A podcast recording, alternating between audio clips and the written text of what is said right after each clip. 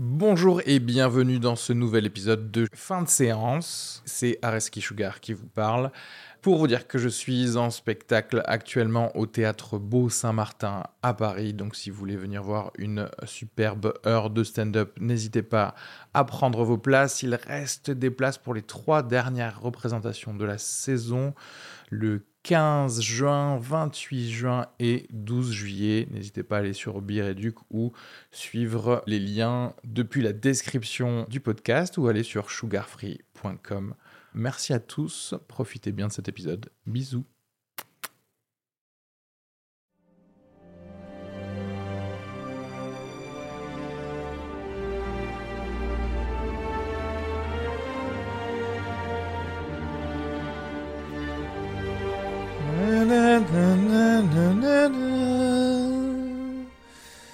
Plus important que Noël, plus important que euh, la fin de l'année, la Saint-Sylvestre, c'est Star Wars. C'était Star Wars, euh, puisque les choses ont changé. Les fleurs ont fané, c'était le temps d'avant. Euh, je spoil l'épisode un petit peu. Mais c'est parce que la qualité, je suis désolé, n'est plus au rendez-vous et vous allez savoir pourquoi. On, parle bien entendu en tant que spécialiste de Star Wars. On se donne même des notes avant même de commencer à parler sur notre niveau de fanatisme de Star Wars. C'est à ce point qu'on est aussi éthiquement responsable. Après, il faut le savoir, toutes les personnes que vous allez entendre parler dans cet épisode ont joué à des jeux de rôle Star Wars. Oui, nous sommes geeks et fiers de l'être, on a donc beaucoup plus de poids quand on vous parle de sabre laser. C'est bien évidemment donc de l'épisode 8 dont on va parler aujourd'hui de Ryan Johnson. On va parler également de plusieurs autres news et plusieurs autres films, notamment la magnifique bande-annonce de Garde partagée avec Didier Bourdon. Moi, j'ai l'impression de passer pas mal de temps à, à parler de ça. Comme d'habitude, n'oubliez pas de nous envoyer un petit commentaire sympa sur le podcast store sur iTunes avec 5 petites étoiles, mais aussi de vous abonner sur la page Facebook, le Twitter l'Instagram.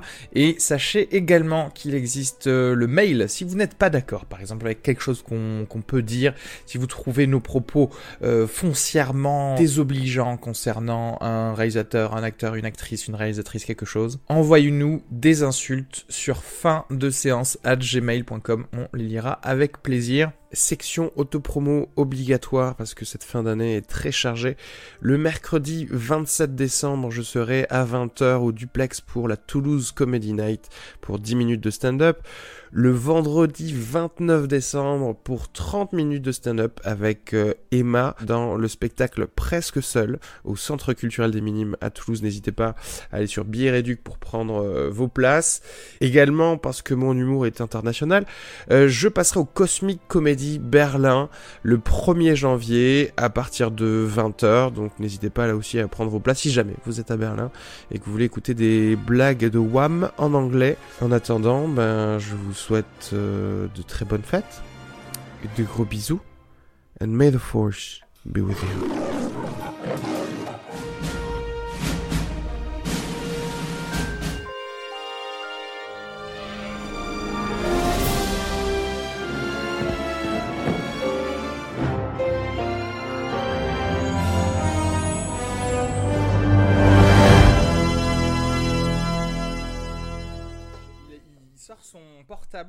Parce que enfin son t son ordinateur portable parce qu'il a mis il a mis des notes dedans de Star Wars.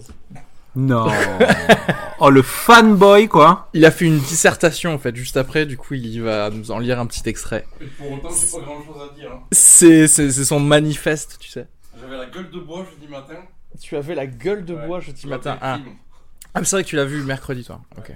J'étais en train de, de finir sur la une des news de Miss France 2018 qui fait du racisme silencieux à la télé devant 8 millions de personnes. T'as as vu ou pas Qu'est-ce qui s'est passé? Non j'ai pas vu. qui non mais c'est c'est c'est c'est subtil en fait c'est en fait elle parle de Miss Guyane en fait qui a qui a qui a des des, des beaux cheveux frisés parce qu'elle parce qu'elle est black tu vois et euh, et en fait donc Miss euh, c'est Miss Nord-Pas-de-Calais qui a gagné donc qui est tu sais la rousse avec la peau bien blanche tu sais D'accord. et qui et qui parle plein de meufs qui dit ah oui euh, donc on a des jolies blondes euh, étincelantes et puis toi en parlant en Miss Guyane elle dit toi Miss Guyane ben toi t'as un peu une crinière de lion tu vois parce que t'es un peu une animal Il y en a, mais il y en a marre de ces raccourcis, Voilà. tu sais, sous prétexte voilà. que t'as un truc euh, attrait à un Africain tout de suite. Oh, mais euh, majestueuse comme une gazelle. Tu es un animal quelque C'est part. la- voilà. l'animal de la savane. Ouais, c'est ça. Que des trucs à base de, de- du roi lion, tu sais. Ouais, Sinon, ouais. ça ne marche Voilà. pas. Ça y est, euh, PJ a sorti son MacBook Pro. Là où il a noté genre des paragraphes. T'as mis note Star Wars 7, c'est le 8, hein, tu sais ça. Ah oui, merde. ah, mais ça, c'est. euh, c'est. euh, L'erreur. comment on appelle un lapsus écrit Euh, C'est un. un acte manqué, je sais C'est pas. un acte il- manqué, Ouais. voilà, qui a du sens quelque part. Euh, oui, parce que c'est aussi moisi que. Voilà. Très bien. Chut, chut, pas de spoiler. Ah, Pas de spoiler du tout. Est-ce que vous, euh, vous avez des news ou des bandes annonces dont vous voulez parler au Ouais, vite du- fait, vite fait, vite fait. Vas-y, bah vas-y. Ben, pendant que vous étiez pas là, on s'est bien marré, donc on va, on va vous faire un petit, un petit rattrapage. Mais en fait, euh, je racontais à Arnaud, j'avais vu la, la bande-annonce de Garde alternée avec euh, Didier Bourdon, en fait, dont le pitch est vite fait que, que Didier Bourdon, qui est un, un middle-aged man euh, un peu moche et gras, qui est marié avec une femme et qui a une maîtresse qui est Sandrine Bonner. Et en fait, euh, la femme découvre la maîtresse et au lieu de, au lieu de faire le truc habituel, le, le cataclysme dans le couple, en fait, elle décide en fait de faire un arrangement avec la maîtresse et de se partager, euh, comme l'a justement dit Arnaud la semaine dernière, pas un homme mais Didier Bourdon, euh, une semaine sur deux. Donc voilà, c'est un joli euh, manifeste décomplexé pour la polygamie. Et euh, truc assez marrant, c'est que dans la bande-annonce, il y a Sandrine Bonner en fait qui sont en train de dormir et Sandrine Bonner, elle se met, elle se met des rappels sur son téléphone intitulé pipe en fait pour faire des pipes Didier Bourdon pendant qu'il dort. Et Didier Bourdon il dit "Oh non, mais ça suffit maintenant." ça Et- suffit. Donc voilà, c'est c'est scandaleux, voilà. Non, mais ça, c'est un, ré- ça, c'est un réel problème. Il y a un producteur qui a quand même validé le film en disant euh, Ouais, c'est deux femmes qui se partagent Didier Bourdon, c'est normal, il est sexy quand même. C'est euh, c'est Playboy quoi, c'est euh, élu le- l'homme le plus sexy par GQ magazine quoi, franchement. Sandrine Bonner et qui? Et Valérie Bonnet- Bonneton là. euh, Ah, ok, oui, oui, je vois très bien. Réali- réalisé par une femme en plus hein. Moi, je trouve ça bien que des films comme ça rentrent dans la culture pour euh, que les filles, tu vois, elles sachent bien leur place quelque part. de- Qu'elles sont là juste pour assouvir les désirs du mal. Comme ça, tu vois, tu chopes beaucoup plus facilement après dans le futur. Ah le mec. Je valide pas du tout ta blague sexiste en fait, voilà, c'est 2017. C'est pas une blague hein, sexiste, c'est. euh, Je vais de ce pas faire un tweet outré sur, le, sur la phrase que vient de prononcer Areski Sugar là. I'm offended. Hashtag inclusif, hashtag arrête tout de suite. Mais le, le personnage de Didier Bourdon, est-ce qu'il y a quelque chose qui le rend ab- absolument attractif dans Ouais, le- il a, ré- il a réalisé les trois frères. Il a joué dans un film de Ridley Scott. Le seul, le seul truc qu'il dit Didier Bourdon, c'est arrêtez de me sucer, je suis fatigué. il est fatigué d'avoir deux femmes qui lui grimpent dessus. En fait, il est fatigué. Il en- Mais qui a écrit ça? Quel est le gars? Qui a, pris, qui a pris son cognac et son cigare et probablement ses deux trois euh, massages dans le cou de son assistante de la journée a écrit ça, tu vois Quel est l'apprenti Weinstein? Surtout que en vrai, en vrai, dans la rue, si tu vois Didier Bourdon avec Sandrine Kiberlin, la, pr- la première chose que tu te dis c'est Incorrect. Pourquoi? Je te dis, il y a un bug dans la matrice. Tu te dis qu'il y a quelque chose qui, qui marche pas quelque part, tu vois. Très bien, c'est la seule euh, bande-annonce euh, que tu as que tu as vue. Vous avez vu T'as vu quoi comme bande-annonce quand t'es allé voir le, le film Euh, Rien rien d'incroyable, rien Non, qui t'a. Il y a euh, rien qui m'a marqué là. qui t'a marqué. Vous avez vu la bande-annonce du film de, de Will Smith avec euh, sur Netflix là avec Ah, les orques, Bright les Ah, orques ouais. Ben, Oui, oui. On en avait parlé déjà il y a pas mal de temps.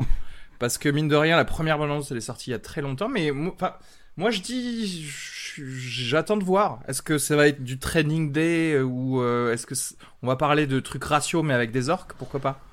En fait, c'est le, le niveau, le niveau de d'imagination auquel on va avoir le droit euh, H24. euh, tu sais, c'est la la voie que nous montre la, le, le le rachat de la Fox par Disney. En fait, ça va être ce genre de ce genre vo- d'imagination. Vo- en fait. Voilà, c'est de ça dont je voulais parler parce que c'est un peu l'information de la, de la semaine. Donc, le- le- comme, le- comme l'a dit euh, Jean-Yves, la, la Fox a été rachetée par Disney, mais pour des dizaines de milliards de dollars en fait. Ça a été une 60. transaction. Ouais, c'est ça. hein.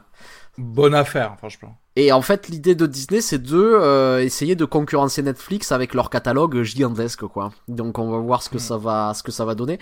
Mais ce qui fait, ce qui fait un peu peur à partir de là, c'est que jusqu'à maintenant, c'était un Disney, c'était un poids lourd de de euh, l'industrie culturelle américaine, et là, c'est devenu un quasi monopole, en fait, quoi. C'est la culture américaine. c'est la culture D'ailleurs, je américaine. crois qu'ils ont fait une proposition pour racheter la France. Et, et, pour, et pour eux, c'est le, ca- c'est le cash flow de un trimestre, tu sais, racheter la France maintenant. Ouais. C'est ça, il va y avoir les policiers qui vont être habillés en Mickey, t'imagines? Bon, du coup, ils ont, ils ont plus de thunes. Il leur reste que 300 dollars pour le budget du prochain épisode Star Wars. hein, Ah ça. t'inquiète, il y aura des millions de gens qui vont aller le voir, et nous aussi d'ailleurs. Franchement, un Star Wars à 300 dollars, je vais le voir. je vais mille fois plus le voir que ce film. Mais je, pa- je pense, je pense que ça peut donner des choses beaucoup plus intéressantes que le Star Ah, Wars mais- qu'on a vu, euh, qu'on a vu ce- cette Carrément. semaine. hein. Et ça, et ça couplé à une autre news qui indirectement affecte euh, le monde du cinéma, c'est aussi la, la fin de la neutralité du net. Donc Ah. t'ajoutes ça au fait qu'un monopole co- comme Disney pourrait dire ah mais il y a que nous qui avons du débit en fait maintenant vous vous avez plus de débit donc c'est un peu Bon. c'est un peu triste en fait Genre, j'ai vraiment envie de paraphraser George Abitbol là et de dire euh, Ah, monde de merde. ah ouais là c'est chaud hein. Clair. là on en, on en rigole mais en fait euh, ça, ça va ça va vraiment c'est euh, c'est hashtag Black Mirror en fait ce qui se passe là cette semaine Ouais, un petit peu, hein. Un petit Mm. peu. Et je suis désolé, mais les nouvelles vont, vont de mal en pis, hein, puisque maintenant on va parler de Star Wars l'épisode 8. Oh mon Star Dieu. Wars épisode 8, Les Derniers Jedi, sorti le 13 décembre 2017 de Ryan Johnson avec Daisy Ridley, John Boyega, Oscar Isaac, entre autres. Euh, un film bon, bah, de science-fiction fantasy euh, américain.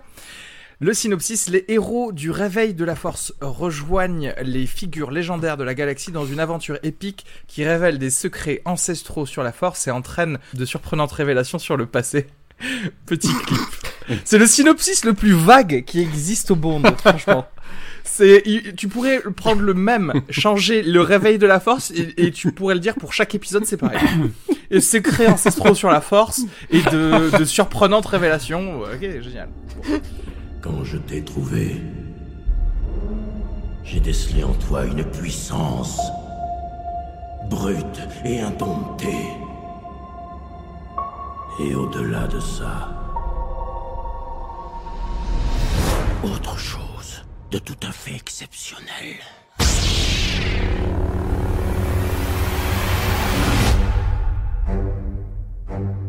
Qu'est-ce que vous avez pensé du film Les Derniers Jedi On l'a tous vu plus ou moins bah, dès que c'est sorti hein, cette, se- cette semaine. Euh, qui l'a vu le jour même? Est-ce que tu peux nous décrire peut-être l'ambiance PJ Vous, vous l'avez vu le mercredi même ou pas du tout? Non, moi je l'ai vu hier. jeudi Euh, je l'ai vu le mercredi même. Euh, ce qui était chouette, c'est que dans le hall du cinéma, il y avait un piano et un violoncelle. C'est vrai? Et euh, ils ont joué à peu près tous les thèmes de la, de la saga. Euh, bon, évidemment, les thèmes du set, c'est pas. euh, Il y en a des, il y en a certains qui sont pas terribles. Je pense au thème de, de Kylo Ren, par exemple, qui était pas, qui est pas fou. Euh, voilà. Après, y a- j'ai pas vu de déguisement. euh, C'était bien joué, il n'y avait pas de fausses notes sur le. Non, c'était bien joué. C'était, c'était agréable pour attendre la séance, ouais. Ah, Voilà. c'était agréable. part ça, Donc c'était une meilleure expérience que le film déjà. ouais, on peut dire ça. Ok, d'accord. Voilà, c'est à peu près tout. Après, Pas de gens euh, déguisés, pas de. pas de personnes folie, déguisées, pas pas de. Pas, il y avait pas ce petit, ce petit quelque chose dans, De notre dans l'air. Voilà, Ouais, tout le monde est plus fan maintenant de Fast and Furious, quoi. peut-être. Ok. Voilà. Bon, bah du coup, bah, maintenant que t'as pris la parole, tu vas continuer. Qu'est-ce que t'as pensé de Star Wars, les, les derniers Jedi? Euh, qu'est-ce que j'ai pensé? J'ai pensé que c'était un peu moins catastrophique que le 7, mais euh, je ne le canonise pas. Donc pour moi, il ne fait pas partie de la saga. Euh, je me suis... C'est Disney qui décide ça. Je suis- Disney qui te Ouais, c'est- pas toi. je sais, je sais. Tu fais pas partie. Je suis, euh, je suis rentré, j'étais, voilà, ça m'a un peu déprimé. Je, j'ai dormi le matin, j'avais la gueule de bois de Star Wars, quoi. Je me suis dit, j'ai, attendu, j'étais content d'aller le voir, et puis, ben, au final, c'est comme un peu comme le 7. J'étais, j'étais vraiment déçu. D'accord. Euh, voilà, je sais pas par où commencer. Il y a des créatures, c'est pour vendre des figurines. Je pense aux, aux petits macareux là, sur Les porgs. euh, les porgs, voilà. ça aurait pu être, euh, ça aurait pu être des Mais, vrais personnages. je sais pas, on aurait Après, pu leur tu donner vois, un rôle, dit, mais. ça, ça, ça existe depuis le retour du Jedi, quoi. Donc c'est pas pas- ça qui est rédhibitoire, moi, je pense, dans le film, en fait. Mais Non, non, c'est vrai, c'est vrai. Jean-Yves, qu'est-ce que t'as pensé de Star Wars, l'épisode 8 Euh, écoute, euh, déjà moi condition optimale en fait, euh, séance matinale, petit café euh, bien bien dans mes chaussons. euh, euh, je voudrais, il faudrait, je crois qu'il y a un truc important à dire, c'est que j'aimerais euh, pour euh, parce que c'est quand même particulier Star Wars, tu vois. Euh, j'aimerais décliner en fait ma, ma note de fanboy en fait de faut, je crois qu'il faut individuellement se noter de 0 à 10 sur comment on s'évalue fanboy de Star Wars, tu vois. Faut- un, en disant que- coefficient Star Wars. Voilà, en disant que en disant que 10 sur 10, tu vois, c'est le gars qui campe devant le théâtre le, le, le cinéma pour voir et puis 1 sur 10, ça serait le gars qui a qui est passé devant Célio et qui a acheté un t-shirt Star Wars parce que c'était stylé. Donc voilà, moi je me situerais plutôt sur du euh, je dirais 6 6 et demi 6 7 sur 10, tu vois. Voilà, donc je suis un je, suis- je fais je suis pas un ultra fondamentaliste, tu vois, je fais partie de la frange modérée, tu vois, des fans de Star Wars. Voilà. Donc voilà, voilà la mise en contexte. Donc Han shot first et il envoie un cocktail Molotov. tu sais. Moi, comme PJ, je suis toujours très content de- d'aller voir un film Star Wars. Ça, ça réveille toujours des, des trucs, euh, des, des, des souvenirs d'ado euh, émerveillés. Donc, je suis toujours très très content d'aller voir des, des sabres laser. Euh, globalement, alors moi, je, moi, je, je ressens beaucoup de, beaucoup de, de désamour et beaucoup de, de haine pour le film. Moi, j'ai pas détesté le film. J'ai passé un moment euh, rela- relativement correct, tu vois. Euh, j'ai été plutôt diverti. J'ai adoré la scène, euh, la scène d'intro que j'ai bien aimé. J'ai bien aimé la, la 3D sur la scène d'intro. Et puis, et puis très rapidement, voilà, j'ai été un peu saoulé par euh, qui- ce qui est un peu un peu à l'image, j'imagine, de, de la genèse d'un film comme Star Wars, en fait, de la décision de certains personnages où tu dis mais pourquoi ils font ça? Enfin, il y a, il y a beaucoup de beaucoup d'incohérences, beaucoup de d'égarements. euh, Il y a des il y a des, des, des trucs qui sont plutôt bien vus, mais hum, mais je les imagine pas assez bien placés dans l'univers Star Wars. Enfin voilà, donc c'est c'est Légal. je dirais plutôt brouillon, ouais, brouillon inégal, mais euh, grosso modo, j'ai pas passé un mauvais moment, en fait, je dirais. J'ai plutôt passé un, un moment correct, mais comme un bon McDo, en fait, une heure après, j'ai plutôt oublié ce qui, ce qui m'est arrivé, quoi. Voilà. Ok. Arnaud? Ouais, euh, bon, moi j'ai, moi j'ai, j'ai vraiment passé un mauvais moment devant ce film.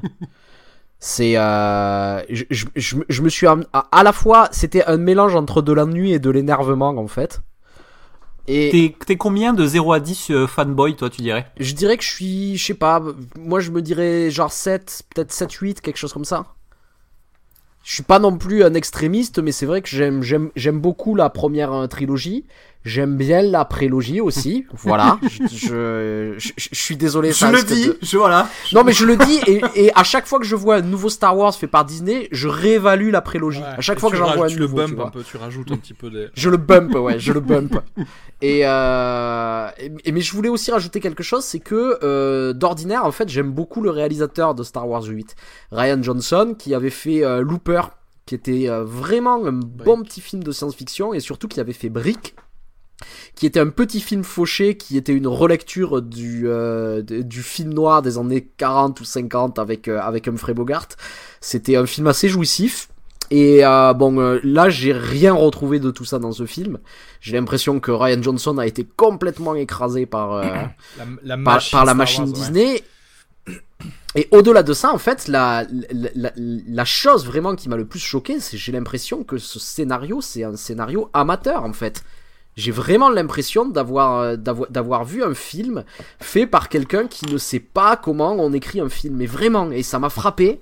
Et euh, on pourra essayer de discuter pour voir d'où ça vient. Moi, je, pense qu'il y a plusieurs, euh, plusieurs raisons à ça. J'aimerais qu'on rentre un petit peu en détail dans la structure pour, pour voir où, où ça, ça ne fonctionne pas. Mais ouais, mais grosso modo, j'ai trouvé que c'était du mauvais boulot, du boulot bâclé, que c'était euh, que c'était juste pas intéressant. Je, je m'attache pas au personnage. euh, euh, Il y a certaines, il y a certains moments dans les scènes d'action. euh, Jean-Yves le disait dans la scène d'introduction, notamment, il y a, il y a quelques mo- moments comme ça sympathiques, mais qui sont tellement attachés à rien, tellement attachés à aucune émotion au niveau des personnages que euh, non, j'ai pas réussi à rentrer dans ce film quoi. Pour me donner ma, ma note de fan attitude de Star Wars, je dirais que je suis dans un 8 à peu près. Et c'est alors c'est marrant parce que pour le coup, même si je suis assez fan, je j'avais oublié qu'il sortait cette semaine, vraiment. Et euh, et du coup, je suis allé le voir un peu désabusé par le set. Je me suis assis en me disant mais de toute façon, j'en ai absolument rien à branler de ce qui arrive à euh, Rey, euh, Finn, machin. Et et la musique de Star Wars a commencé. J'ai fait ah putain ça va être génial. C'est Pavlo Vierge, j'y j'y peux rien, tu vois. Et vraiment, j'ai essayé de d'aimer ce qui se passait. Et le, le début me montrait, me montrait un truc que j'ai ressenti pour Rogue One, le fait d'avoir un film, des scènes et des plans d'un film et pas d'un Star Wars. Et ça, j'aime bien. J'aime bien les, les choses un petit peu, parfois. euh, euh, je crois, qu'il y a eu des, des petits plans caméra à l'épaule sur euh, cette première scène où il y a des choses avec des bombardiers ou des choses comme ça. Et des choses comme ça, ça me- ça m'agrippe. Et ça me perd après tout de suite dans toute l'intrigue que je trouve nulle, que je, sur, laquelle je suis pas du tout d'accord. C'est pas du tout ce que ces personnages-là qu'on nous a construits depuis, euh, depuis six épisodes. Euh, c'est incohérent. Et alors, certes, vous allez me dire, il y a mille incohérences dans les autres Star Wars. Ben, c'est le premier où clairement je n'ai même pas euh, l'onirique où on me transporte pas pour pas que je vois les incohérences. C'est-à-dire que je suis bloqué pendant mon, mon visionnage du film à me dire c'est totalement débile. Que fait cette personne Pourquoi elle fait pas ça Enfin voilà, plein de choses que. Mais c'est-à-dire ça. même au- au- au- au-delà de ça, j'ai l'impression de pas voir, tu sais, le, le projet du film. Oui, je sais pas où est-ce que ça va non plus. En fait, je. Ouais. Faire du blé, c'est ça C'est-à-dire le que tu vois quand tu vois quand, quand, quand tu vois la trilogie originale, tu, tu vois tu vois tu vois vraiment les accents mythologiques, tu vois du euh, de, de, de la saga. Quand tu vois la prélogie, tu vois clairement qu'il a essayé de faire euh, autre chose, que ça devient beaucoup plus une tragédie, que ça devient beaucoup plus euh, euh, euh, euh, quelque chose de plus humain finalement que l'aspect mythologique, tu vois, de la première saga. On pourrait, on peut, on peut d'ailleurs se poser la question si est-ce que c'était cohérent de changer à ce point entre la première et la deuxième trilogie. Bon. Et là, je vois ce film et je vois pas le projet qu'il y a Voilà, derrière. et je, vois- et je ne sais pas d'ailleurs comment le lier non plus au 7, c'est-à-dire que par rapport au 7, je pourrais me dire, tiens, bah, peut-être qu'on veut nous, nous parler bah, d'éveil, de nouveaux héros, etc. Sauf que j'adhère à aucun moment et à aucun moment je vois vraiment que ce sont de, d'excellents héros qui ont vraiment des choses à faire et des idées derrière la tête pour euh, le futur de la galaxie. Enfin voilà. Pour expliquer, il y, a des- il y a des scènes que j'ai trouvées vraiment très cool. Et c'est ça qui va me faire dire qu'il est peut-être un peu me- meilleur que le 7, mais il y a des scènes que j'ai trouvées horribles. C'est-à-dire que je préfère me les bloquer de mon esprit, en fait. c'est, un peu difficile euh, à dire, c'est une note qui sera difficile à, à donner, mais euh, parce que parce que probablement, effectivement, je suis euh, un fanboy et que dès que je vois des scènes sympas dans l'univers de Star Wars, je c'est nouveau, donc ok, je signe, mais derrière, je vois des choses qui, qui me disent c'est pas possible, personne n'a travaillé sur ce film. Et alors, qu'est-ce qui t'a paru euh, la scène la plus Alors. inadmissible la plus inadmissible, enfin toute la fin du film, c'est inadmissible quoi. Clairement, mais la- enfin à partir du milieu du film, il y a plus de scènes qui m'ont qui m'ont plu en fait. Donc voilà, on va rentrer peut-être dans les détails juste après. Je vais arbitrairement donner une note de 2,5 miam, euh, gentille note, euh, mais pff, 2 miam peut-être, tu vois, je sais pas. Alors, Moi, ça sera euh, 1,7 miam. Ouh. Ok. Damn, son. Euh, Jean- Jean-Yves Écoute, moi, je sais pas. Moi, je suis. Moi, j'ai envie de l'aimer, tu vois. C'est c'est pour ça, moi, je suis frustré parce que. Moi, je suis, je suis. Tu vois, c'est un peu comme quand t'es amoureux, t'aimes, mais on t'aime pas en retour. Tu sais, c'est pourquoi tu m'aimes pas, quoi. Tu vois. L'amour unilatéral du Star Wars. Le film ne m'aime pas, je veux l'aimer, mais il ne Et me donc- donne rien. Ouais, du coup, je suis un peu déçu parce que, étant donné que j'ai aussi, euh, ayant vu l'Empire contre-attaque et le retour du Jedi, et comme ça me spoil les trois quarts du film, je vais mettre 1,5 sur 5. Non, je vais mettre, non, deux, non, c'est trop violent. Non, 2, 2 sur 5, c'est trop dur. 2 sur 5. Ok. Euh, moi, je vais mettre 0. Oh, damn, Non, mais voilà. ah, ah, ah, en fait, objectivement, je devrais lui mettre un peu plus, mais ils m'ont saoulé, quoi. Voilà. Ça je comprends, ça je comprends parce que moi vraiment à la sortie, j'étais énervé. Il y a des choses qui m'ont énervé en fait. Bon bah écoutez, euh, n'écoutez plus à partir de maintenant Star Wars les derniers Jedi, on va commencer à spoiler. Je, je vais parler de ce que j'aime bien parce que bon en termes de mémoire, je pense que ça va être rapide.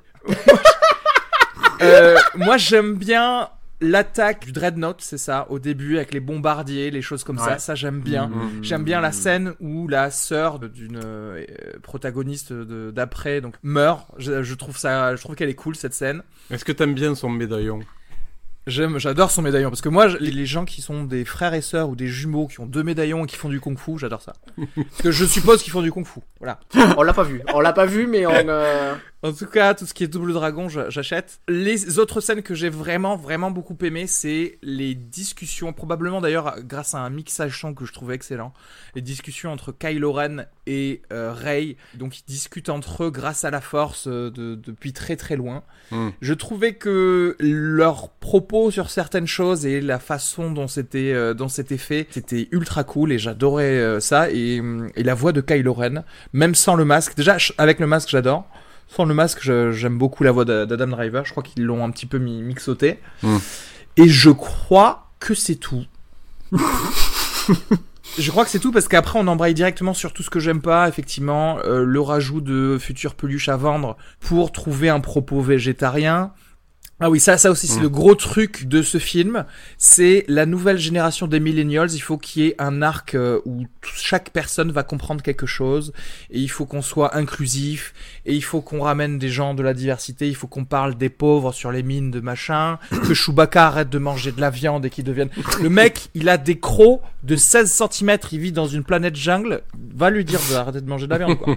Il faut que Poe Dameron est un arc pour qu'il comprenne qu'il ne faut pas être une tête brûlée. Le mec est censé être commandant dans une armée. Euh, je suis désolé, si, si c'est pas ça, c'est qu'on est vraiment arrivé trop tard dans l'histoire, quoi. Mais, mais, en, mais en, plus, en plus, ce qui est marrant, c'est que dès le début du film, on le présente comme un héros établi. Je tiens à rappeler que c'était un figurant glorifié quand même hein, Mmh, dans dans le l'épisode premier, ouais, ouais. dans l'épisode 7, ce mec. Après, je veux bien croire qu'il ait eu des faits de bravoure en attendant entre les épisodes, mais il y a des choses vraiment très très bizarres. Tout, toute la hiérarchie et le, un- le petit côté féministe où on voit plein de femmes, euh, etc. dans, dans l'armée, enfin dans l'armée des résistants, je... Il va falloir quand même me montrer que les généraux et les amiraux, euh, donc Laura Dern euh, et tout ça, Mm. euh, pourquoi, pourquoi elles sont jamais en uniforme, tu vois? Est-ce que euh, sa mutinerie n'aurait pas eu plus de sens si euh, le personnage qui est joué donc par Laura Dern avait vraiment été un agent double à la solde de l'Empire? Au lieu d'une gentille non. qui a juste Mais un plan pour, pour le coup, moi j'ai plutôt bien aimé la mutinerie qui mène vers un échec.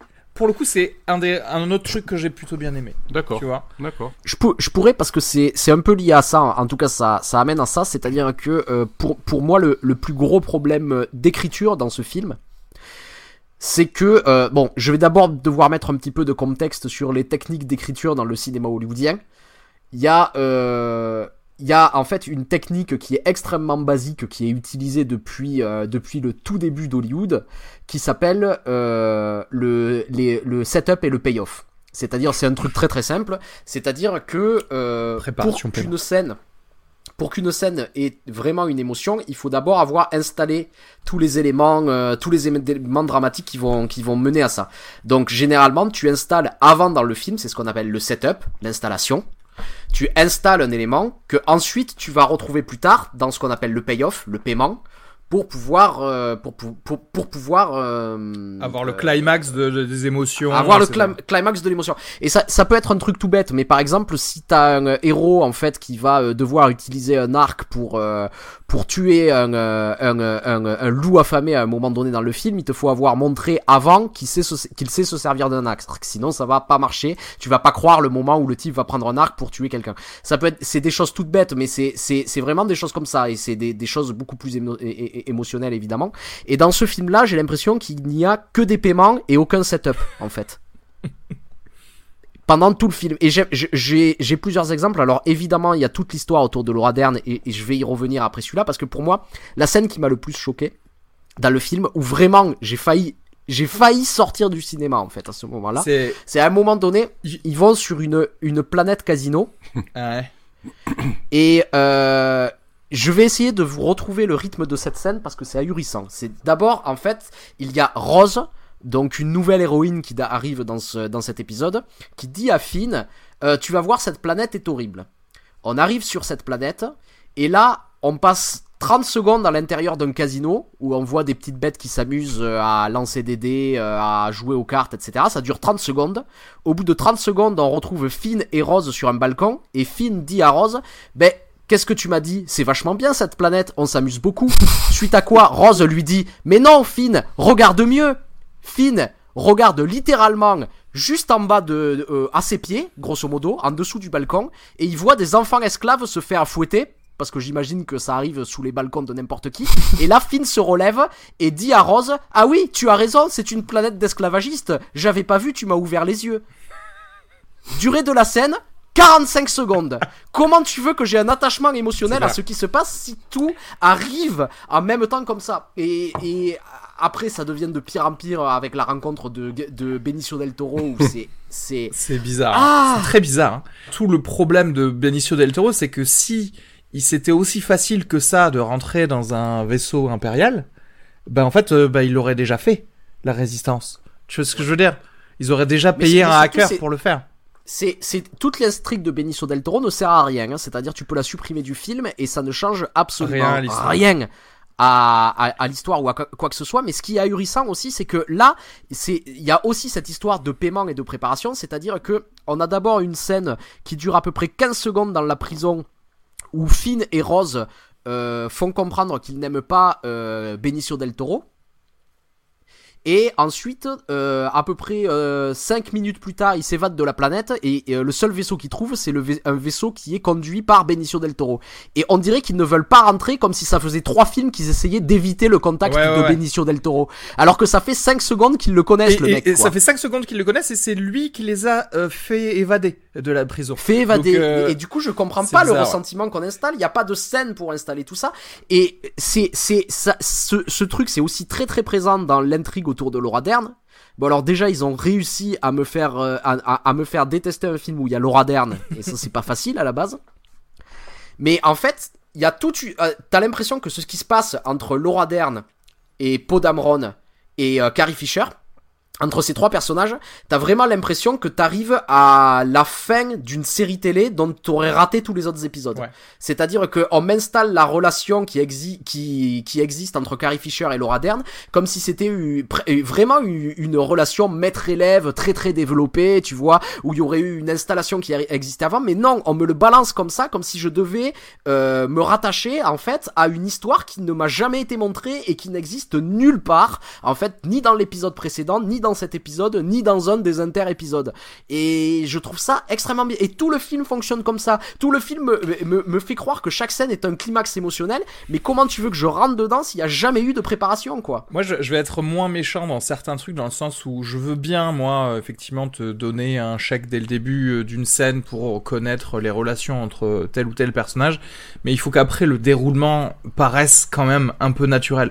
Le coup de Laura Dern qui dit « Je suis désolé, il va falloir que quelqu'un reste sur le vaisseau pour le conduire », excuse-moi, mon lave-vaisselle a un départ différé. Donc à partir de là, d'où un vaisseau de la résistance n'a pas un départ différé, quoi. Faut arrêter de déconner. Toute la scène, effectivement, du casino. Alors c'est con parce que j'ai trouvé ça très très ultra bancal, hyper casse-gueule et d'ailleurs ça s'est cassé la gueule.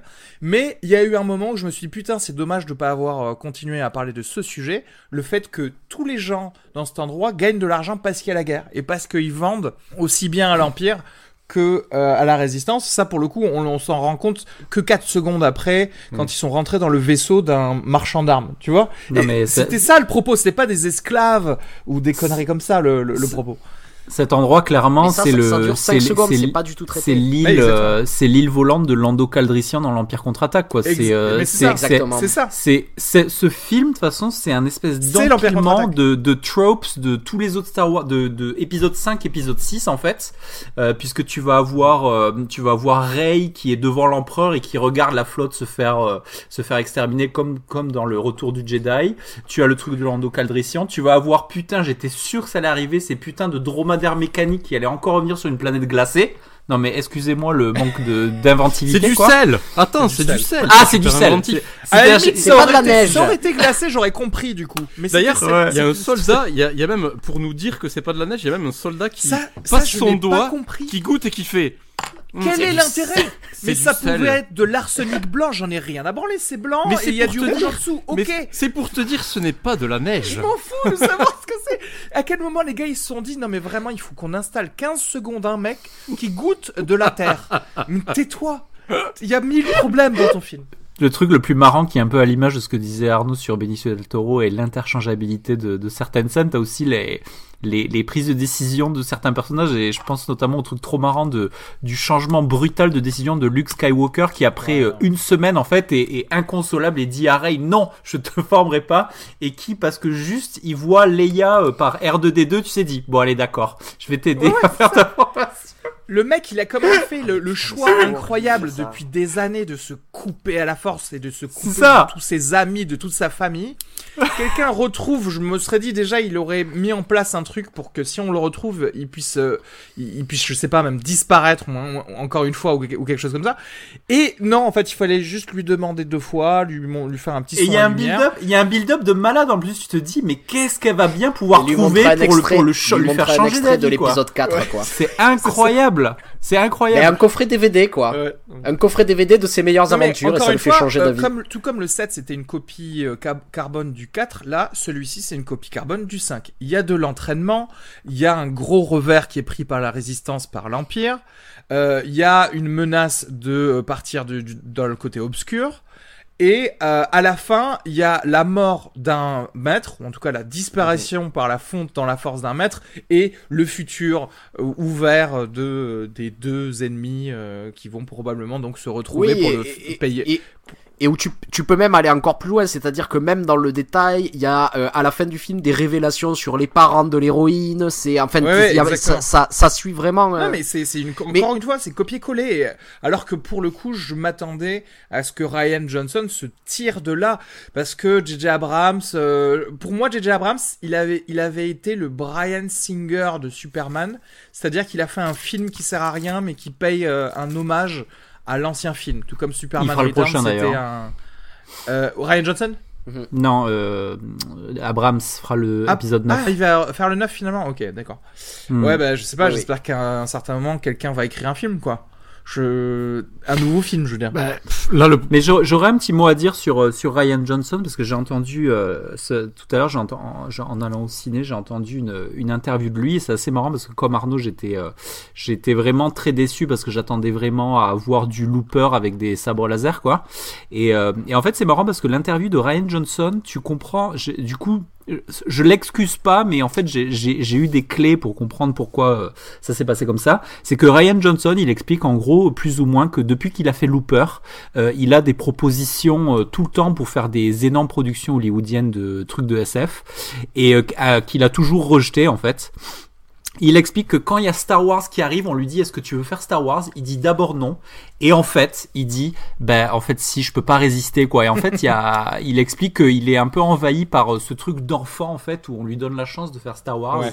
Et, euh, et du coup, il, est- il raconte aussi que voilà, il est en train de faire son scénario et que quand il est en train d'écrire son scénario, il y a sur son ordi, il y a marqué Luke Skywalker deux points avec le truc client. On se dit putain, il y a, il y a je suis quand même envahi par quelque chose de divin parce que je suis quand même en train d'essayer de, de me demander qu'est-ce que va dire Luke Skywalker. Ouais. Donc en fait, euh, donc en fait voilà, c'est c'est plutôt le un espèce de mea culpa un petit peu euh, entre les lignes pour dire ben voilà j'y suis allé parce que je j'étais comme un enfant quoi en fait tu vois il est, et, et du coup ça explique aussi pourquoi dans des interviews il excuse les les porgs en fait tu sais j'ai j'ai eu entendu une interview aussi où il dit mais non mais les porgs c'est vachement bien c'est c'est il y a du fond quoi alors que Ouais, mon cul. et, euh, et donc et donc voilà et donc c'était intéressant parce que c'est euh, est-ce que est-ce qu'au fond il y a il y a pas il y a pas ce truc particulier à Star Wars en fait à à un peu perdre tes moyens et à peut-être euh, et à peut-être dire oui à tout tu vois? J'ai- j'ai j'ai un peu eu ce sentiment là Ouais, enfin, après les deux gars qui se sont fait virer, Chris Lord et Phil machin, tu vois, ils ont pas, ils ont pas dit oui à tout et c'est pour ça qu'ils se sont fait virer, peut-être, tu vois, à un certain moment, il faut prendre sa responsabilité. quoi. Et tu vois aussi, j'aimerais revenir sur euh, sur un personnage dans ce film que je trouve particulièrement mauvais, c'est justement la fameuse Rose Ouais. Qui arrive qui Et en fait, la, la manière dont, elle- dont elle est intégrée au récit, t'as vraiment l'impression qu'elle a été rajoutée au, au scotch à un moment donné, tu vois. Et quand, et, et quand, euh, et vraiment, ça m'a donné l'impression, en fait, en sortant du film, je m'étais dit, ça, ça, ça me fait la même impression que si je re-regardais la trilogie Le Seigneur des Anneaux et que dedans, je découvrais qu'il y a un personnage qui est, qui s'appelle Alain et il est comptable, euh, il est comptable pour le, pour le Mordor et il les suit dans leurs aventures, tu sais. J'ai vrai, j'ai vrai, c'est, c'est l'impression que me donne ce personnage parce qu'elle est pas du tout ins- installée. C'est-à-dire, la première fois qu'on la voit, on la voit chialer parce qu'elle a perdu sa sœur.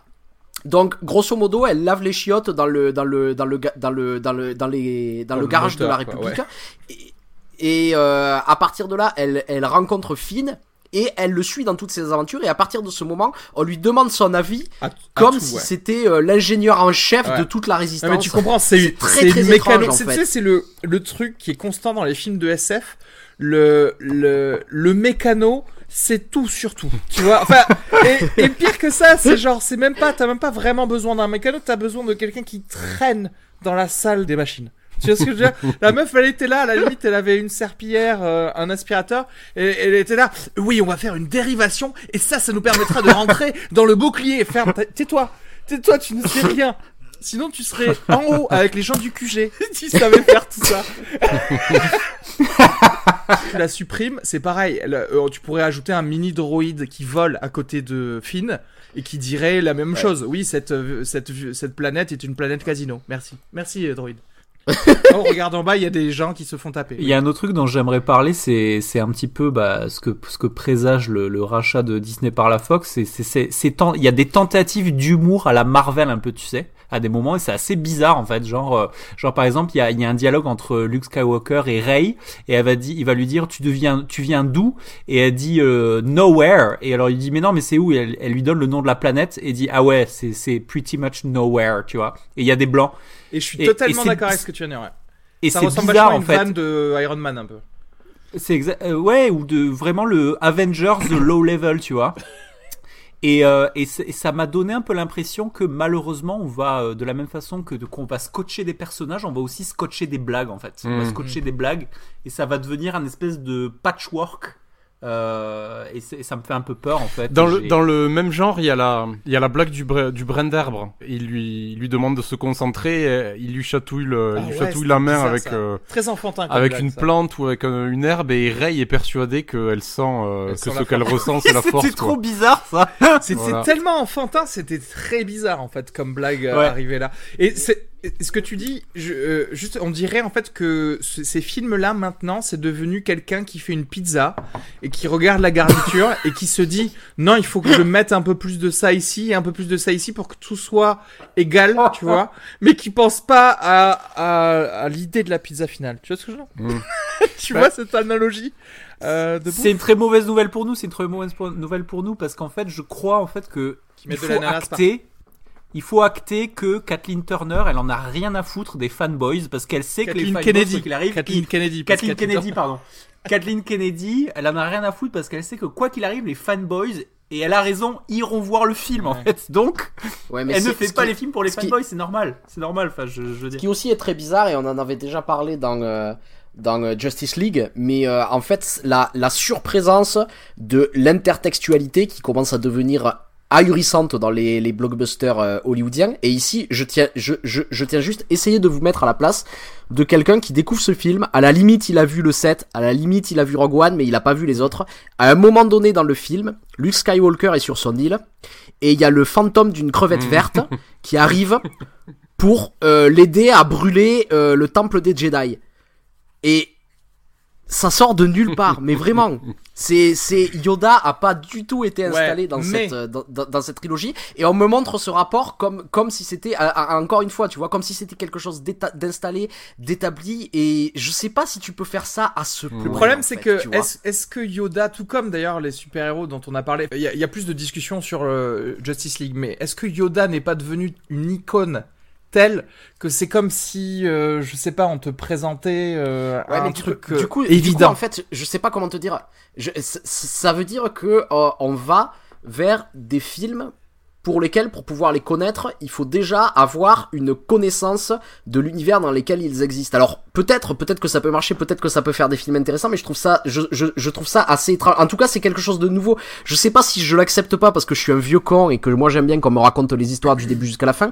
Mais le fait d'avoir toutes ces pièces manquantes et de, de, de, de, de devoir moi-même en fait euh, les rassembler, euh, aller chercher sur internet pour voir quels ont été le passé des personnages dans ma chaîne, dans tout ça, et, je, je, je- trouve que ça fait beaucoup des films et que ça amène des films comme celui-là où j'ai l'impression qu'on me met les paiements sans faire justement le setup parce que euh, dans l'idée ben le drame est déjà installé parce que vous les connaissez déjà, parce que tu vois ce que je veux dire. je vois J'ai l'impression que c'est cette attitude. Mais ça... je dirais que alors c'est une attitude prétentieuse pour Star Wars, mais je trouve valable parce qu'en fait c'est un niveau de pop culture tel que tout le monde connaît, alors que c'est mille fois plus discutable, comme je disais, dans Justice League, voire même incorrect à faire, parce que dans Justice League, on recrée des personnages.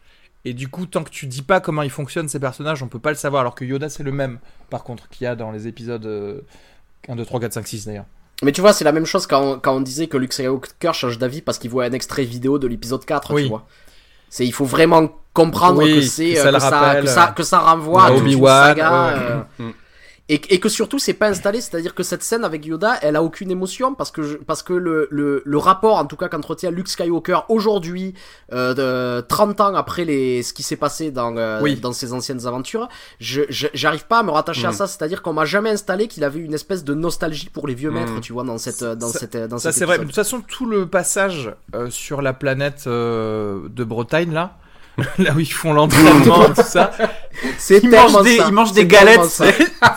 t'avais les vieilles, euh, les vieilles sœurs, je pense, qui faisaient des crêpes ou des trucs comme ça. Mm. Mais Parce que oui, Ouais. oui. tout ce tout ce passage là, j'ai encore une fois trouvé ça ultra bancal et Mm. euh, voilà c'est la c'est la même chose que que, le- que les passages du, du casino, c'est-à-dire qu'en fait je ne comprends pas ce que dit Luc en fait. Je ne sais pas pourquoi il ne lui dit pas non non parce que j'ai créé un monstre en fait. Tu vois, vraiment. Et qui rentre vraiment dans une vraie discussion. Et c'est trop, c'est très marrant parce que Ray, à un moment, j'ai noté les dialogues, elle ne répond pas à ce que le mec lui dit. Elle lui dit, non, je ne sortirai pas d'ici, je ne partirai pas d'ici sans vous.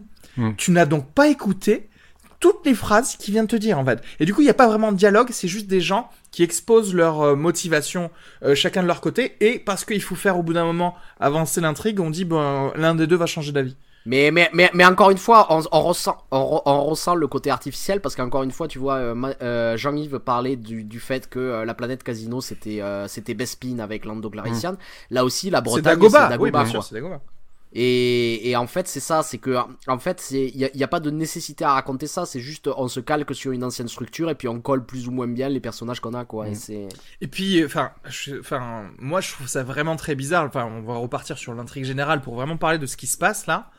Il ne reste que 15 personnes dans la résistance. Ah d'ailleurs, au fait, j'avais dit que probablement dans le 8 nous expliquerait qu'est-ce que ça veut dire le nouvel ordre et la République et la résistance, comment ça se fait qu'on n'appelle pas la résistance la République ou la nouvelle République, etc. Aucune explication de la politique dans le monde. Mm. Enfin, dans la, dans la galaxie. Je sais pas ce qui s'est passé pour que d'un coup, de nouveau, il y ait un nouvel empire, en fait. Bah. Je, sais pas quel territoire ont chacun. Il, faut me- m'en dire plus, quoi. Parce que si, au final, il ne reste que 15 personnes qui sont de la résistance et qu'en plus, ils ont même pas eu de backup quand ils ont envoyé des messages euh, à un certain moment, est-ce que vous êtes pas vraiment des terroristes? Est-ce que vous faites pas juste chier tout le monde? Tu vois ce que je veux dire? Parce que ça se trouve, tous les autres, j'en reviens toujours à ce truc de nouvel ordre là, on m'a pas dit qu'ils étaient méchants avec les gens. Hein. Bon, on m'a jamais parlé de, de, racisme ou de gens qui sont euh, tués par le premier ordre comme si c'était des nazis. Ça se trouve, c'est juste des gendarmes très forts. Tu vois? C'est- tout. Je vois pas qu'est-ce qu'il y a de mauvais. On m'a pas expliqué. Non mais c'est vrai, vrai que ça c'est ahurissant quoi. Cette cette cette, absence euh, absolue de d'essayer de d'établir le background euh, de de cette histoire quoi. C'est Moi, je voudrais quand même saluer l'importance du capitaine Phasma avec sa belle armure Oh chromée, Mais qui est vraiment encore une fois tu vois, c'est un personnage on me clé dans l'intrigue. hein. on me l'installe vraiment comme comme un aboutissement émotionnel pour Finn qui se rebelle contre euh, con- con- con- contre contre celle en fait qui le dirigeait quand il était euh, soldat de l'empire. Mais je veux dire, cette, déjà cette scène en soi, elle fait qu'une minute et il y a aucun rappel pendant tout Ça. le film. Et Phasma n'existait même pas dans l'épisode précédent. Elle était là 30 secondes, Alors, tu vois. C'était, c'est scène, est- Et je connais son nom juste parce que j'ai lu des Oui, trucs sur internet en fait. C'est ouf quoi. Et en fait, cette scène, elle était géniale parce que sur le moment, je me suis dit, ah, enfin, il va y avoir probablement un payoff parce qu'il va se venger de comment il a été maltraité pendant probablement tout son entraînement, etc. Et je suis en train de me dire, ah, mais en fait, tout ça, c'est des trucs que tu t'es inventé dans ta tête. Mm. tu vois, c'était genre, c'est comme si c'était une scène do it yourself. Mm. Tu, tu fais genre, non, mais j'écris pas le scénario, mais par des allusions, tu vas faire un film qui est vraiment meilleur dans ta tête.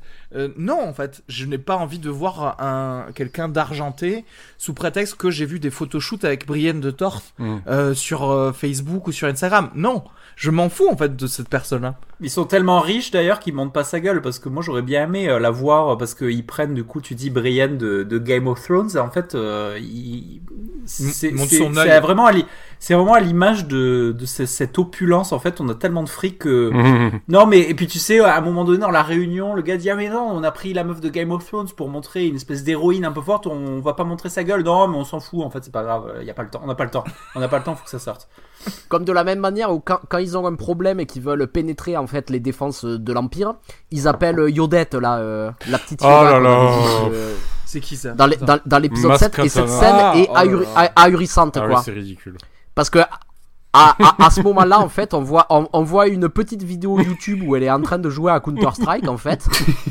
Et euh, où elle leur explique qu'il faut que vous alliez sur une planète casino et que vous parliez avec un mec qui a une fleur sur sa veste. Ok Et ce gars, ce gars, il est toujours là-bas. hein. Genre, tu vois, c'est un Il est toujours là-bas et- toujours- Et il est joué par Justin Theroux, quoi. Oui, c'est dommage. Moi, quand je l'ai vu Ah ouais, en plus. trop fan. Je me suis dit, Encore une oh, fois, on a, on a trop de thunes, ils sont comme ça, tu sais, avec les bifetons. Ouais Le mec, c'est un figurant derrière. Et il y a des choses qui m'ont manqué parce qu'il y a des choses dans, qui auraient pu être très intelligentes à faire. Euh, C'était par exemple quand ils sont. euh, J'aime bien le concept d'être euh, poursuivi par un autre vaisseau et l'impossibilité de jumper et d'être toujours à portée de canon ou des choses comme C'est ça. Battlestar Ouais, c'est Galactica. Battlestar Exactement. Galactica, ça. Exactement. Et moi, Exactement. j'aurais trouvé ça génial de voir les gens dans les autres vaisseaux. Et à un moment, je les, on, on voit vite fait des, euh, des hologrammes lors de, lorsque Laura Dern parle à toute la flotte. Et j'aurais aimé voir des, des vidéos dans des autres vaisseaux, etc. Voir euh, Mm. une espèce de cohésion dans toute la résistance, voir à quel point c'est important et c'est chiant de d'évacuer un vaisseau pour aller dans le vaisseau mère, etc., etc. Et non, en fait, on voit jamais ça. Tout ce qui compte, c'est juste la salle de pilotage euh, d'un seul vaisseau et c'est tout. Et du coup, je, enfin, je ressens au rien du tout euh, pour les, la résistance en fait. Mm. Et surtout, En fait, il n'en reste que 15, donc je sais pas. Euh, Ça veut dire qu'il y a probablement une quoi 3000 morts, 4000 morts et que comme d'habitude, je suis censé euh, me me- m'épouster le, le pull quoi. Voilà. Il y a, il y a trop de désirs et de désirs contradictoires. En fait, euh, l'intrigue de ce film, ça pue la writer's room, donc la, la salle dans lequel- laquelle ils ont réuni euh, 20 scénaristes. Chacun a pitché des idées. Ils se sont dit, ouais, on va tout mettre. On va tout mettre dans le même film. Trop de garniture tue la pizza. Mais oui, ça, encore la pizza. ils ont mis trop de pepperoni, quoi. C'est. C'est une pizza, pizza hawaïenne, tu sais, c'est ananas, fromage, jambon, olive, thon, saumon, tu vois, il y a tout en Ça, fait. sushi, burger, La complète. Euh, Est-ce qu'on peut parler vite fait de Luke Skywalker qui est quand il décide de se de s'ouvrir à la force, le mec est assez fort pour projeter une image de lui à des centaines de personnes. Ça c'est cool, moi j'ai bien aimé. Ça c'est génial, mais en fait il meurt juste après. Mm. F- Non, tu peux pas montrer un En gars. plus, j'adore parce qu'il fait genre, j'ai évité la mort grâce à mes pouvoirs de Jedi. C'est Et ça. il meurt quand même. Il est trop marrant. mais oui, mais c'est ça. C'est-à-dire quitte à mourir, fallait y aller. Sors ton X-wing, vas-y vraiment, va mourir. Et encore, je et encore, je trouvais ça Non, génial. mais il a coulé son X-Wing, il peut pas, c'est fini. Mais n'importe quoi. euh, sur- Genre sur Dagoba, il était pas sous l'eau peut-être le X-wing. Ah si, c'est vrai. Et Il était dans la, dans la boue même sur mais C'est vrai, c'est vrai. non vrai. mais tu vois ce que je veux dire? Je, je vois leur idée de non, on peut pas tuer Luke euh, parce qu'on a déjà tué Anne de la même manière. Mm. Mais en fait, ils font exactement la même chose, mais différemment. Même je trouve ça débile. C'est-à-dire que si le gars réussit une prouesse comme ça, c'est que il veut vivre pour aider encore plus. Si c'était juste pour faire pour faire gagner du temps aux autres pendant qu'ils sortaient, pendant que 15 personnes sortaient derrière, C'est pour qu'il ait la même, euh, c'est pour qu'il ait la même mort qu'Obi-Wan, parce que comme euh, Jean-Yves disait tout à l'heure Oui, sur voilà, le fait que tout, ressemble à, à l'Empire contre-attaque notamment, mais là c'est pareil, c'est encore un, un trope de, de, de, de l'épisode 4. Ouais, mais Voilà. là, pour le coup, on, on a vraiment besoin de Luke Skywalker. On, à la limite, on n'avait pas plus vraiment besoin d'Obi-Wan ou je sais pas. Mm. Euh, Là, on en a vraiment besoin de, de Luke Skywalker. Donc, euh, franchement, si dans le 9, il va y avoir un maître Jedi inconnu qui va euh, enseigner des choses à Rey, là, je, là on n'en peut plus. On peut, je- parler, on peut parler du fait que Rey manie moins bien la force dans cet épisode alors qu'elle a eu un entraînement que dans l'épisode précédent alors qu'elle s'était qu'elle avait jamais entendu parler de la force de sa vie aussi. Ouais, je, je- ouais, j'aurais aimé des commentaires sur comme quoi elle est trop vieille pour qu'il. Alors que lui-même était vieux, tu vois, ça aurait été drôle. Qu'est-ce que vous pensez de la relation entre le général Hux et Kylo Ren? T'avais pas posé exactement la même question pour le 7 euh, Peut-être. Je sais pas. euh, J'ai du mal à croire que parce que le Snoke meurt, on, on donne les clés de tout un empire à un gosse de 20 22 ans, tu vois. Mais sur- sur- surtout que Nox, on peut en- euh, est-ce qu'on peut parler de Snoke Ah oui. comme euh, le, pire, le pire méchant de toute la saga, quoi C'est-à- C'est-à-dire pré- Je sais présent deux minutes et se, fait, et se fait tuer par un, par, mais il se fait, et franchement, il se fait tuer par un tour de, de magie du niveau de regarde j'ai pris ton nez, quoi. Ce qui est possible d'ailleurs qu'il ait pris son nez. Mais Oui. à quel moment par contre il, euh, il dit il dit pas à Hux j'ai tué Snoke? C'est comme ça que ça marche les sites normalement. Hmm. Les sites ça marche j'ai tué mon maître donc je suis plus fort donc euh, si tu veux pas mourir tu te tais. Alors que là il, il remet ça à quelqu'un d'autre genre quelqu'un était plus fort que moi. Euh, Rey a tué Snoke. Bah non, tu passes pour un gros nul du coup. Hmm. Et tu, je vois pas pourquoi du coup tu serais le chef de, de l'empire. Je... Tous les deux là, on, on dirait vraiment deux gamins de 6 ans qui se disputent leurs jouets, quoi. Leur, leur, leur figurine, c'est, tu te dis, mais. Mais oui, mais pas- parce, parce qu'il n'y a pas, il y a pas de projet politique en fait. Non. Et c'est ça. Qui est installé dans, dans, dans, dans, dans ce film. Donc tu, tu, tu, tu sais pas pourquoi ils se battent en fait, les Et mecs. tu, tu vois pas l'état-major non plus dans le, dans le 4, dans le 4 et le 5, tu voyais l'état-major, tu voyais que c'était toute une machinerie quand même, l'Empire. Là, tu vois que, Ouais. que deux personnes, et donc, quoi, ça veut dire que tout le monde va obéir à, Mm. à ces deux personnes? Bah, je sais pas, mais si moi je suis un troufion de base, et qu'on me dit, ah bah non, maintenant c'est un mec de 22 ans, ou quoi, euh, ouais, je crois qu'il peut faire bouger des, des objets, tu fais, non, mais t'es- je vais pas, je vais pas risquer ma vie pour ça, c'est pas possible. Mm. Euh, Moi, par contre, le truc que j'ai trouvé bien, c'était le Skywalker Kylo Ren, c'est-à-dire le, le petit flashback de Ah oui, ça je le suis maître voulait Ça, tuer Mm. l'élève parce qu'il avait peur. Mm. Euh, je trouve que quand il a rapidement raconté ça, la, la honte qu'il a eue ou des choses comme ça, j'ai trouvé Mm. ça très intéressant. Moi aussi. C'est le, le, la seule caractérisation du personnage de Luke qui m'a, qui m'a, qui m'a intéressé. À la limite, la révélation qu'il allait avoir, c'était ça plutôt euh, Mm. dans, dans ce film. Ouais. J'ai trouvé ça intéressant, la révélation du Rey. Rey ne vient de personne. Tout le monde était là sur les forums à s'exciter. Est-ce que c'est la fille de machin Est-ce que euh, c'est la réincarnation de la force, etc. Et qu'en fait, ils lui disent. Alors après, c'est balayé peut-être un peu trop vite. Qu'ils lui disent Non, mais meuf, t'es juste une fille de ferrailleur. Tu n'es rien euh, ni personne. Je... Euh, bah, je, Il je, y avait quelque chose à faire. Je pense de plus là-dessus. Je, pense qu'il lui a menti et qu'il y aura une révélation à la noix allez, pendant l'épisode 9. Ah bah si c'est ça, c'est nul. euh, mais- Ah bah... C'est marrant, c'est marrant parce que la, la, la performance de Adam Driver euh, pour Kylo Ren, j'ai l'impression que qu'il s'en fout en fait, qu'il en a marre en fait de jouer Kylo Ren. Ça, ça va bien au personnage. Et du coup, c'est un peu. J'ai suivi un peu la, la, la tournée de promo et je l'ai vu dans plusieurs talk shows où tu vois qu'il enchaîne les talk shows américains pour venir parler de Kylo Ren et et il est saoulé le mec, il est saoulé genre euh, et c'est marrant parce que quand tu regardes un petit peu le, le calendrier des films qu'il a fait, on imagine que euh, depuis qu'il a fait donc l'épisode 7, donc ça remonte à deux ans, Mm. Il a entre-temps fait pas mal de bons films, il a eu pas mal de bons rôles en fait. Et, euh, et ce qui est marrant, c'est que tu vois que j'ai, moi, moi, ce que j'ai l'impression, c'est que quand il fait ses interviews, qu'il regrette un peu de, Wars, de s'être ouais. embarqué à faire Kylo Ren en fait, parce qu'il est, il est empêtré dans un truc.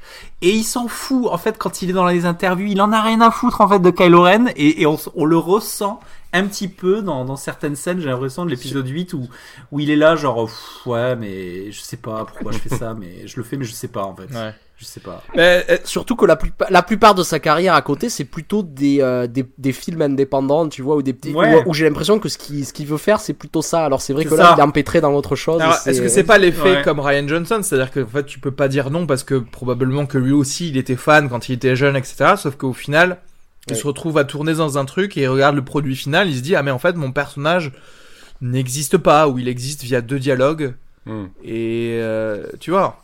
On n'a pas du tout de Ouais. personnes qui avec de la chair dessus. Est-ce que vous pensez que Luke entretient une, une relation un peu intime avec les, les bonnes sœurs euh, reptiles là qui gardent les, les secrets des Jedi ou...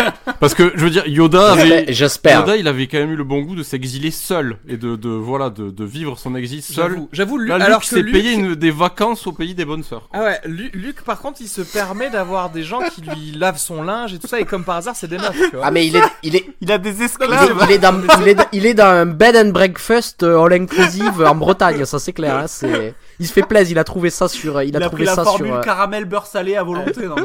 J'aime bien sa façon de pêcher par contre. J'a- J'aime beaucoup. Avec euh, l'espèce- Ah oui, l'espèce de lance énorme, ça c'est c'était cool. Euh, Est-ce que t'aimes bien sa façon de traire les éléphants de mer? J'aime beaucoup. T'aimes beaucoup? J'aime beaucoup. Je, je- et ça aussi j'ai pas compris le regard gêné soi-disant de Ray Hmm. et cet éléphant de main. Je veux Mm. dire, ils, ils vont essayer de briser soi-disant des tabous en nous mettant des trucs euh, dans Star Wars, en mettant plus euh, d'inclusion de personnages euh, venant de diverses ethnies, etc. Et derrière, ils vont nous montrer par contre que c'est gênant euh, une, une vache qui allait, quoi. À un certain moment, il faut arrêter, quoi. Non mais c'est vrai. Ils méritaient de mourir, quoi. Mm. Et c'est ça le problème de Disney, c'est que Disney, comme tu dis, ils vont créer la culture, là, en fait. Tu vois, c'est pas genre Jeanne Monopole, ils vont te dire sur quel domaine tu devrais avoir honte, quel domaine tu devrais être euh, comme ceci, comme cela. Mm. Voilà. Et toute cette nouvelle génération de, Et- de mini porgs d'humains, là, ils, ils vont suivre ça. Je- Et les chiens de cristaux, ils vous ont plu les chiens de cristaux? J'aime- J'ai- C'est joli, C'est joli, ouais. J'aimerais prendre deux minutes pour qu'on se rappelle aussi l'évolution de l'entraînement de Luke sur Dagobah avec Yoda dans euh, l'épisode 5, dans l'Empire contre-attaque, Mm. où en fait c'était une succession d'échecs. Où on, on le voyait échouer à quelque chose, échouer à autre chose, échouer, échouer, échouer, jusqu'à à partir alors que son entraînement n'était pas fini pour nous vraiment nous, nous montrer qu'il n'était pas encore prêt à affronter Dark Vador et que c'est pour ça que ça, ça, ça se soldait par un échec. Et ici, tout ça est concentré à une scène de euh, montage YouTube. Mm. C'est-à-dire, elle est, elle est assise en tailleur sur, euh, sur, une, sur une montagne. Et là, en fait, on a, on a des vidéos choupies qu'on nous montre. euh, vraiment, ça fait montage amateur de YouTube. Et on me dit, son entraînement, c'est ça. Ouais. Mais en fait, encore une fois, il y a, il y a un problème de temps. Moi, je veux le temps de la voir échouer. Ouais, ouais. Je veux le temps de. Enfin, tu vois ce que je veux dire? Alors que par contre, le thème de l'échec est abordé justement par euh, par, par Ouais. Yoda et je trouvais que ça très très bien par contre pour le coup que ce soit abordé mais euh, c'est c'est vrai que c'était pas dans les faits. D'ailleurs petit clin oui, d'œil je pense à a- Conan quand elle était sur le- la corniche en train de de faire de faire des, des choses sauf qu'en fait elle le fait toute seule d'ailleurs hein, entre parenthèses. Là Luke ne lui apprend rien du y tout Il y a, y a un truc super intéressant qui aurait pu être exploité mais qui ne l'est pas du tout. C'est-à-dire que quand on avait la première trilogie, on voyait euh, Luke qui, euh, qui était euh, l'élève de Yoda. Et donc on avait cette figure de Yoda comme maître absolu qui avait, euh, qui avait compris euh, toutes les arcanes de la force, Mm. qui était arrivé à son apogée. Et là, on nous refait ça un petit peu, mais tout d'un coup, en fait, on nous montre cette scène, tu vois, avec Yoda, et on me dit, ah tiens, Luke doute. Mm. C'est-à-dire, Luke a beau être un maître, en fait, il a encore des choses à apprendre, il a encore des choses qui ne sont pas abouties. Je trouve que ça aurait été super intéressant parce que ça fait relire même le comportement de Yoda et se dire, en fait, lui aussi peut-être avait encore des doutes Ouais. à la fin de sa vie. Mm. Et justement, le fait de faire une nouvelle trilogie sur quelque chose et de voir, en fait, les personnages changer de rôle d'une trilogie à l'au- l'autre, c'est-à-dire Luke qui devient Yoda. Il y, avait un truc super Mm. intéressant à faire tu sur ça et encore une fois, ils sont passés à côté, tu quoi. pouvais faire le truc de mais en fait les parents euh, ne savent ne savaient pas quoi faire non plus en fait tu vas te rendre compte en, en changeant de Ouais. génération en fait euh, par lesquelles tu passes pour donner ton message J'ai bien aimé les, euh, les pilotes. euh, ils, ont, ils ont gardé ce, cette espèce de thème de, de la première trilogie où dans la rébellion il y a des pilotes un peu, un peu vieux et gras, tu sais. Il y a un moment, Ouais. il y a un pilote, euh, il y a un pilote, il s'appelle, il s'appelle Jean-Luc DRH, tu sais, il a un jabot comme ça. C'est ça, c'est, il y a de la, il y a de la mixité euh, physique. En fait, tu sais, ils sont toujours un peu gros, les pilotes. par, par contre ils meurent tous mais bon C'est ça.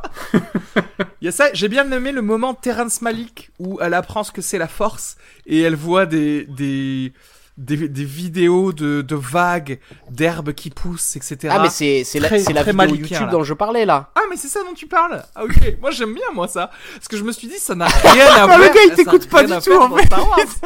Écoute pas, Non, non, moi j'ai cru que tu parlais de son, son entraînement physique, euh, pas euh, spirituel. Parce que là, euh, oui, j'avoue Mm. que le- l'entraînement spirituel, voilà, bah, c'est ça la force. Ok. Bah, qu'est-ce qu'on fait à partir de maintenant? C'est pas parce que tu sais que. Ah, c'est la, c'est la formation de Jedi la plus courte de l'histoire.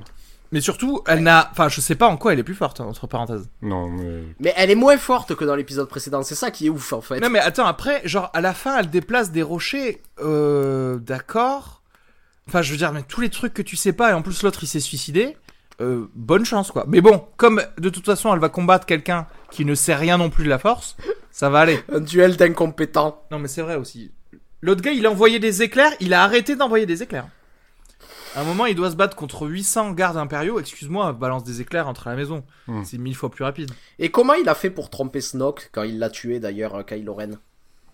On sait pas en fait. Hein. Bah, il, a, sait il, pas. a lu un, il a lu un holocron qui lui a donné ses infos. Mais ça, tu le sais pas, mais il fallait le deviner. Moi, en Ouais, tout cas, ça. dans une scène que je me suis fabriquée dans ma tête, c'était ça. Alors qu'on t'a fait accepter pendant deux minutes qu'il était plus puissant que l'empereur dans le retour du Jedi, quoi. C'est-à-dire que dans, en, en deux minutes, tu te dis, ce gars est surpuissant, il est Oui, intouchable, quoi. Et euh, et il y a un vieux, il y a un vieux coup de crotte de nez, le gars il s'est aujourd'hui, je sais pas pourquoi, quoi. Non, pour, pour, pour le coup, il, a- il était charismatique, il était, tu sais, il est d'une race extrêmement grande finalement, et- etc. Et tu te dis, mais putain, j'ai hâte de savoir d'où est-ce qu'il vient, qu'est-ce qu'il veut faire. Il a probablement un, un, dessin derrière et tout ça, mais non, en fait. On n'a pas le temps, on n'a pas le temps, 4 milliards de dollars, mec, on n'a pas le temps, faut que ça aille vite, tu comprends? Faut que Qui ça aille s'est vite. dit le fait que Kylo Ren soit le grand méchant est une meilleure idée Hmm. Je sais pas Mm. du tout qui s'est dit ça, franchement. Mm. Ah, En fait, c'est le- truc, et encore une fois, on en revient à ce truc de temps, c'est-à-dire sur ces deux trilogies, George Lucas, il prenait bien soin, si tu veux, de, euh, de euh, jauger son évolution et de pas tout donner dans, dans, dans, dans un seul euh, épisode. C'est-à-dire que l'aboutissement se faisait petit à petit, chaque, chaque, chaque euh, film était une phase, en fait, de l'évolution de son personnage. L'arc était complet sur un film, mais si tu veux avoir l'arc complet du personnage, il fallait aller sur les trois Mhm. films. Mhm. Et ici, j'ai l'impression qu'à chaque film qui sort, il faut qu'il y ait l'arc complet de tous les personnages sur, sur le film en entier qui recommence dans l'épisode d'après, quoi. Et c'est. Euh... C'est pas bien. Voilà. Ouais. Euh, ben, je pense que je crois qu'on a tout dit. Fi- Finalement, vraiment, les scènes que j'aime bien, c'est vrai que ça se compte sur le les doigts de la main. Là, autant. De, de la main d'un amputé, hein. Oh Le burn, le burn sur Disney. C'est parce que Mickey, il a que trois doigts à chaque main, en fait. Autant à la fin du set, autant à la fin du set, j'avais quand même envie de voir le 8 parce que j'avais l'espoir que justement Ryan Johnson Mm. puisse re- redresser la barre. Et que le personnage de Luke amène vraiment quelque Oui, chose. t- c'est vrai, c'est vrai. Ce qui n'est Aussi, Euh, ouais. pas Aussi. le cas, et malheureusement. là, là, je trouve d'ailleurs que je trouve aussi qu'ils sont un peu salis, je trouve Luke et Leia déjà. Mmh, oui, tout à fait.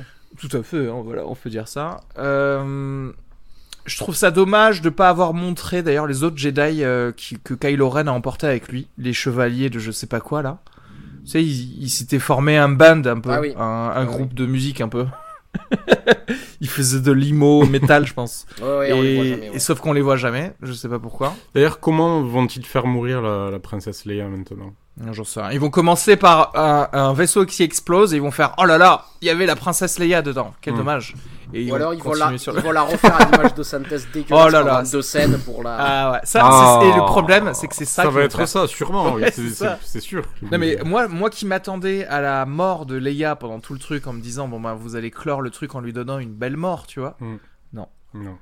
Donc j'espère qu'ils ont tourné des choses avec elle vraiment. Ils ont peut-être tourné des trucs, ils ont peut-être tourné des trucs Oui, pour le 9, j'espère. hein, parce que c'est J'espère tellement... vraiment qu'ils ont euh, fait ça parce que c'est vrai que si c'est pour voir de la 3D, ça va être ça va être horrible. moi, je trouve. Bref, ouais bah je sais pas, bah, comme d'habitude, on j'irai voir le 9, mais je me rappellerai qu'il est sorti lors, lors de sa sortie et c'est tout. Mmh.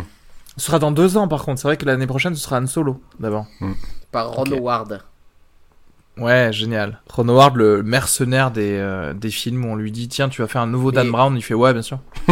Et franch- fra- franchement, euh, franchement, me dire tiens, on va aller voir un Star Wars fait par Ron Howard, ça me donne la même impression que si on me disait hey, on part en vacances en Sologne. Center Parks. Mais mais il y a quand même le concept d'aller en vacances. Tu vois ce que je veux dire? Qui est bien, qui peut être bien. C'est-à-dire que c'est ça peut être plein de promesses. Et derrière, tu Bah, c'est plein de promesses déçues quelque part. ouais. ouais, ouais. Je sais pas. Je sais pas si si je veux aller le revoir. J'ai envie qu'on me fasse un petit pot pourri des bonnes scènes. Et c'est tout. Un montage de 10 minutes à peu près. On demandera à Topher Grace. J'ai lu que Topher Grace avait euh, présenté un remontage de 1h25 de l'épisode 1, 2, 3. Là, je pense qu'il Ah pourra bon refaire un remontage des épisodes 7, 8, 9 en 20 minutes. Et s'il rajoute des, des scènes de Rogue One aussi. Est-ce que vous avez vu d'autres films cette semaine ou ces, der- ces derniers temps dont vous, vous voulez parler?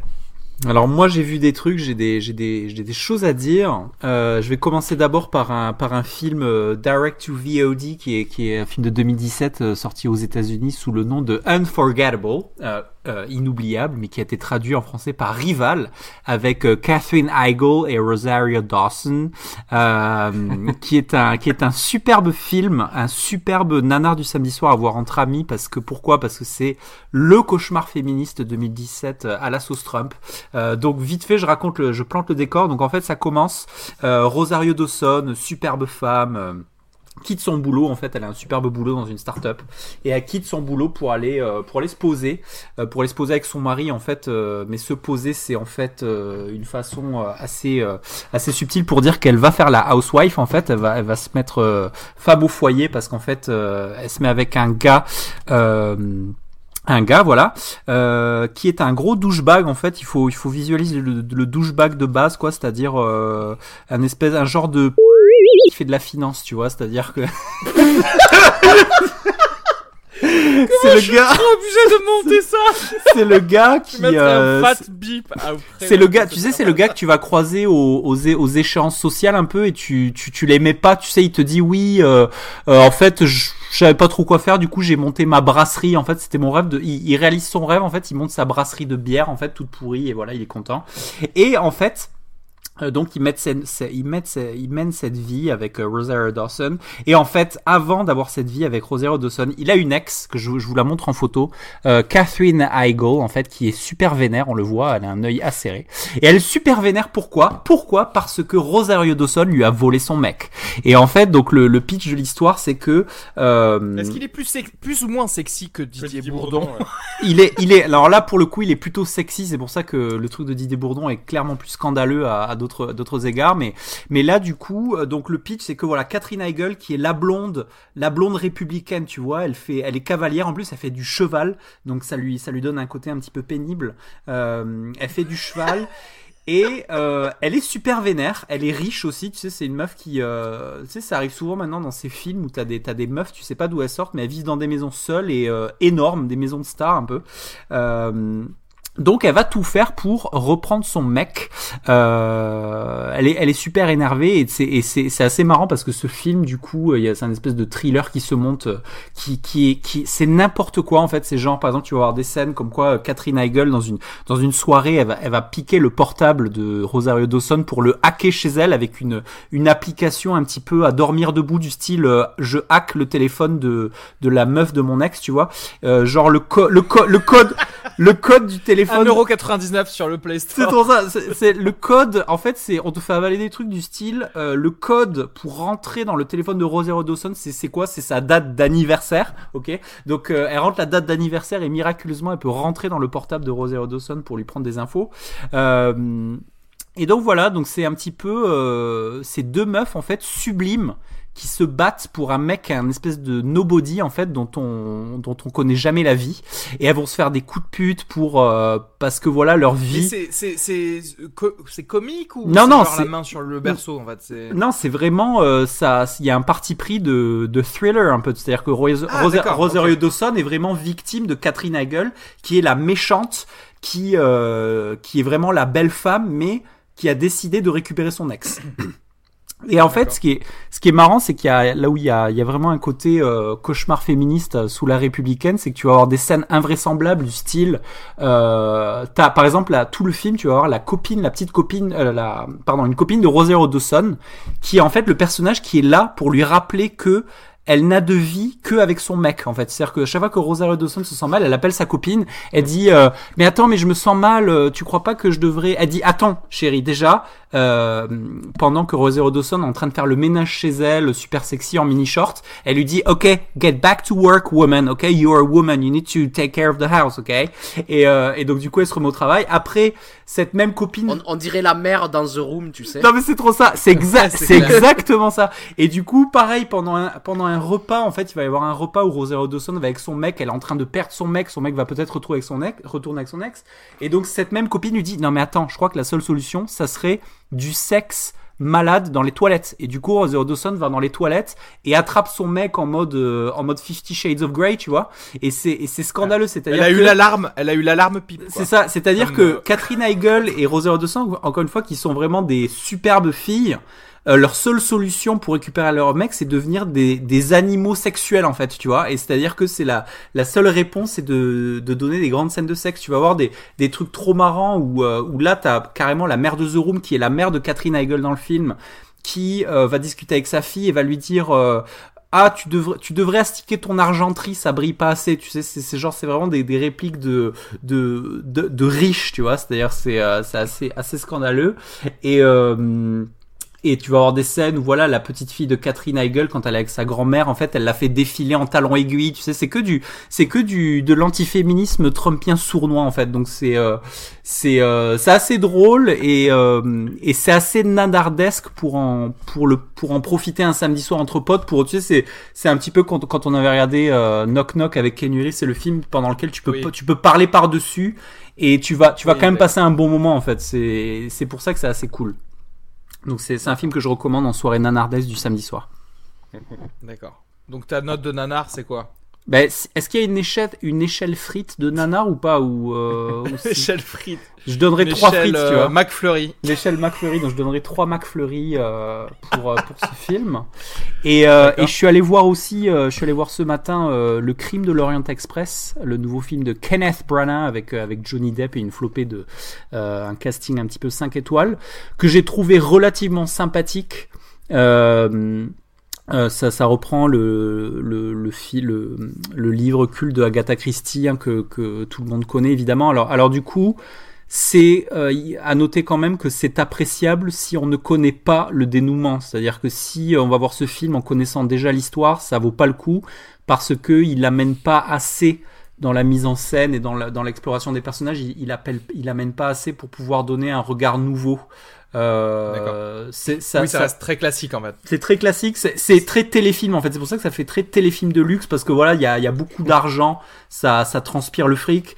Euh, c'est très très c'est très très stéréotypé au début. Euh, Ça, ça démarre, à- le film démarre à Istanbul, dans un Istanbul un petit peu à la Aladdin où t'as des, t'as des petits garçons qui courent avec des œufs euh, dans au milieu, de- au milieu des, au milieu des marchés pour aller amener l'œuf parfait à, à Hercule Poirot, tu sais, parce qu'il mange son œuf parfait et il faut du coup envoyer un petit garçon pour traverser la ville pour aller le chercher. T'as après Hercule Poirot qui euh, qui va dans les marchés à Istanbul et qui serre la main au boulanger, tu sais, dans une dans une esthétique un petit peu dans une comme une pub de Mastercard, tu sais, où t'as le mec il est dans un dans un dans un souk, tu sais, et il dit euh, il y a des choses qui n'ont pas de prix, tu sais, comme le le sourire du boulanger, mais pour le reste il y a il y a Mastercard. Et c'est vraiment ça, t'as vraiment l'impression d'être dans une pub de d'agence touristique Oui, donc, en fait. euh, Zéro in- inventivité quoi. Non mais c'est ça, et zéro En termes de inventivité. mise en scène en tout cas.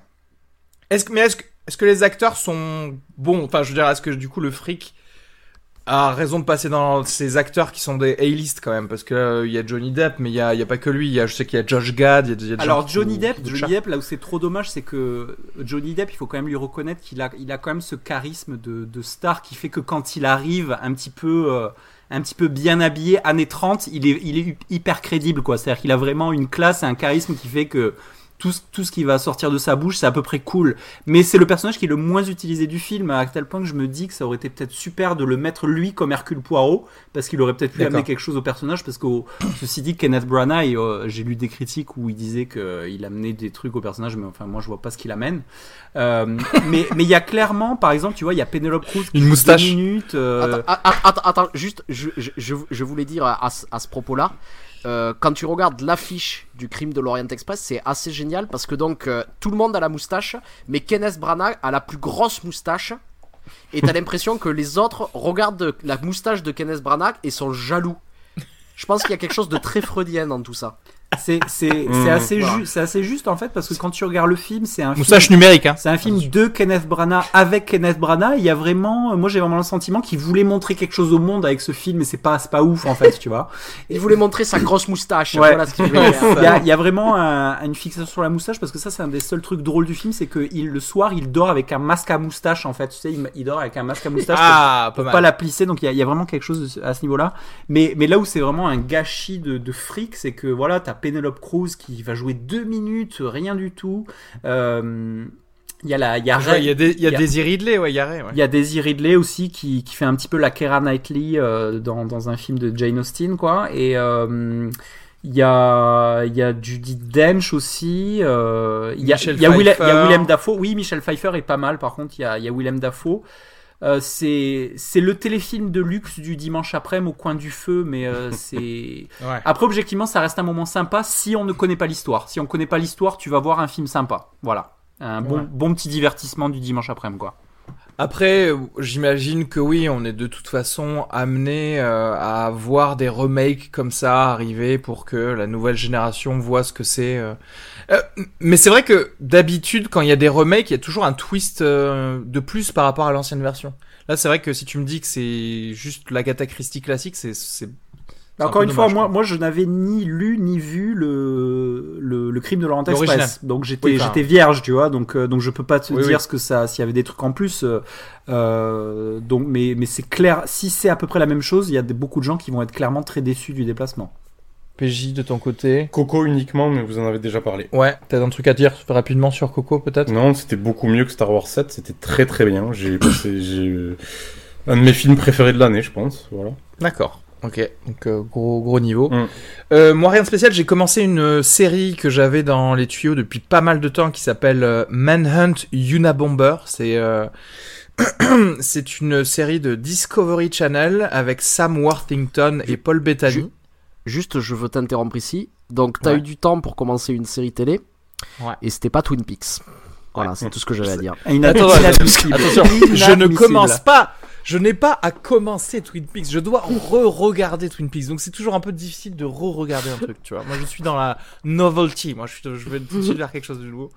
Et euh, je suis en plein milieu et c'est très bien. C'est donc euh, on retrace en fait euh, l'histoire vraie d'un profileur dans, dans les années euh, 90 pour retrouver ce terroriste qui envoyait des colis piégés à à des dizaines de personnes depuis la fin des années 70 et donc qui a éludé les forces de, de police euh, américaines pendant pendant plus de, de 20 ans. Et comment il a euh, il a créé une nouvelle discipline qui est la euh, euh, la linguistique légale. Euh, c'est-à-dire en gros comment euh, au final te retrouver grâce à ta façon de parler. Et du coup il y a une réflexion sur le langage et etc qui qui est plutôt euh, pas mal du tout. Les acteurs sont très bons. Et il y a des petits côtés Mindhunter qui sont très sympas euh, donc euh, je recommanderais euh, chaudement cette série. Et Paul Bettany est excellent. Et puis également si comme moi vous avez des petites tendances de sociopathie vous allez totalement vous reconnaître dans le Unabomber dans son manifeste et sa façon de voir le monde. Vraiment vous allez voir. Euh, c'est tout ce que j'ai vu récemment. Pas d'autres films. Donc euh, je pense qu'on peut on peut clore l'épisode Star Wars. Et se dire à dans à dans deux ans un, un an, on, on parlera quand même du, du, du film de, Solo. L'année prochaine. Ah, c'est Oui, solo oui, du bien coup sûr. l'année prochaine, c'est ça qui sort en. c'est solo ouais Hmm. Mais je considère pas que les spin-offs ce soit des vrais Star Wars euh, quand même, tu vois. Je trouve que le canon, la, la franchise euh, est normalement sur les, les numérotés, tu vois. Mais, mais, mais tu vois, il y a, il y a- il y a quelque chose qui me chiffonne, parce que là, tu vois, dans, la, dans le rythme de sortie des Star Wars, clairement, ils ont décidé de de pas en faire autant que Marvel, dans l'idée que euh, Star Wars, c'était un peu leur euh, franchise Qualitatif. de luxe. Ouais. Mm. Tu vois, un peu comme ils faisaient avec leurs euh, dessins animés finalement, où euh, à, à, à une époque, c'était ils arrivent à Noël, ils arrivent une fois à Noël, on, on organise un petit peu la rareté, on essaie de mettre le paquet sur la qualité pour que, euh, en fait, ce soit l'argument de vente numéro un de nos films. Bon, la qualité des films, des dessins animés Disney a commencé à baisser dans les années 2000, à partir du moment où ils en ont fait beaucoup plus que ça d'ailleurs, Mhm. durant une, une certaine période. Donc là, ils ont, ils essaient d'appliquer cette logique-là, et j'ai envie de dire, ça sert à quoi d'appliquer cette logique-là si tu fais des films de merde, quoi? Je pense que c'est pour euh, un truc marketing pour que tu te retrouves. C'est décembre tous les deux ans. Tu vois ce que je veux dire? Genre comme ton rayon un peu dans le supermarché. De toute façon, ça va s'accélérer, c'est sûr que ça va s'accélérer. Parce que là, on est en train de dire ça pour cette trilogie-là. Mais dès qu'il va falloir faire le 10, 11, 12, ça va être tous les ans. Ça sera pas du tout tous les deux ans. C'est c'est déjà remboursé. Ouais, je, en je, plus. je pense vrai, je pense vraiment qu'ils vont se limiter à un film Star Wars par an. Hein. Je pense que c'est c'est leur stratégie. Je, je pense pour l'instant, mais pour pas jusqu'au 9. inonder le. Jusqu'au 9, ça va être ouais. ça. Mais à partir du 9, ils vont commencer à dire oui, bah, finalement, on a un second spin-off. on a ceci, cela. Alors Ryan Johnson confirme qu'il sera sur la l'autre trilogie euh, 10, 11, 12 et il garantit, alors je sais pas dans quelle mesure on peut croire si c'est vrai ou pas, mais il garantit une histoire complètement nouvelle.